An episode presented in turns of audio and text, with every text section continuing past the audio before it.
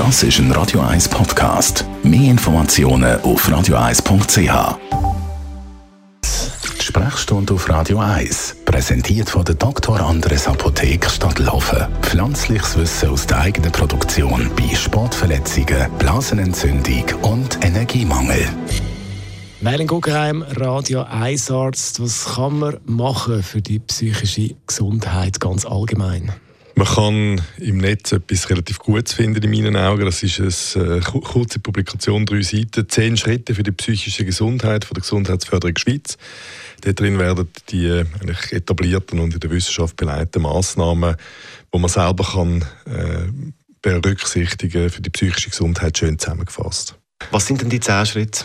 Äh, kurz zusammengefasst ähm, ist es wichtig, dass man aktiv bleibt und sich körperlich betätigt. Das ist das, was die alten Römer schon mit äh, Mens sana in corpore sano, also quasi gesunden Geist braucht einen gesunden Körper zusammengefasst haben. Man soll sich nicht isolieren, Kontakt halten mit äh, seinem Umfeld, seinen Freunden, das ist wichtig. Äh, man soll sich bewusst Momente schaffen, wo man sich entspannt. Äh, es gibt Leute, die ein bisschen meditieren äh, oder so Mindfulness-Momente schaffen. Das ist auch etwas, was tatsächlich gut funktioniert. Ähm, man soll versuchen, sich aktiv einzubringen, also nicht, dass man den Eindruck hat, dass man nützlich ist, in, in, in Vereinen, in, in soziale Projekte, äh, gut zu tun, äh, kreativ sein, äh, malen, zeichnen, gestalten, Neues entdecken, also man soll, man soll lernen, aktiv bleiben, sich geistig fordern, das ist wichtig. Und dann kommt natürlich der Teil, oder was mache ich, wenn es nicht funktioniert. Das ist wichtig, dass man sich zutraut, dass man aus so einer Krise findet, äh, dass man an seine eigene Resilienz glaubt und sich vertraut und auf seine Stärken. Aber dort, wo es nicht geht, dort soll man versuchen, darüber zu reden in seinem persönlichen Umfeld und wenn das auch nichts mehr nützt, dann soll man Hilfe holen. Was spielen die sozialen Medien da für eine Rolle?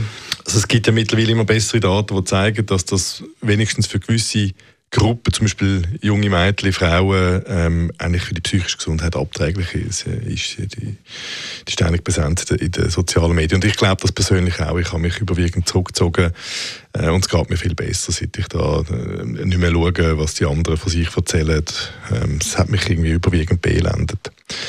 Ähm, ich, ich halte das nicht für akkurat und wir sind nicht mehr in der Lage, das zu unterscheiden. Als Beispiel, wenn, wenn Leute aus ihren Ferien berichten, vor allem Leute, die das ein bisschen professioneller machen, dann ist das Wetter immer gut und das Essen ist immer gut und der Sex ist immer gut gewesen und man ist nie krank gewesen und jeder von uns, der in der Ferien war, weiß, dass das einfach nicht stimmt. Oder? so und dann schaut man seine eigenen Ferien an und denkt, hey, das ist ja ganz schlecht. Das, ich, und, und, und dann, dann, zieht dann das ab. Das sind Mechanismen, die sich generalisieren lassen. Und ich glaube, die sozialen Medien sind einer der grössten Flüche von, von der aktuellen Zeit.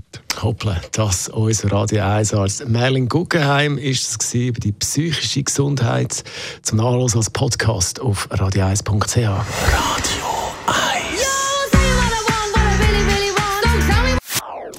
Das ist ein Radio 1 Podcast. Mehr Informationen auf radio1.ch.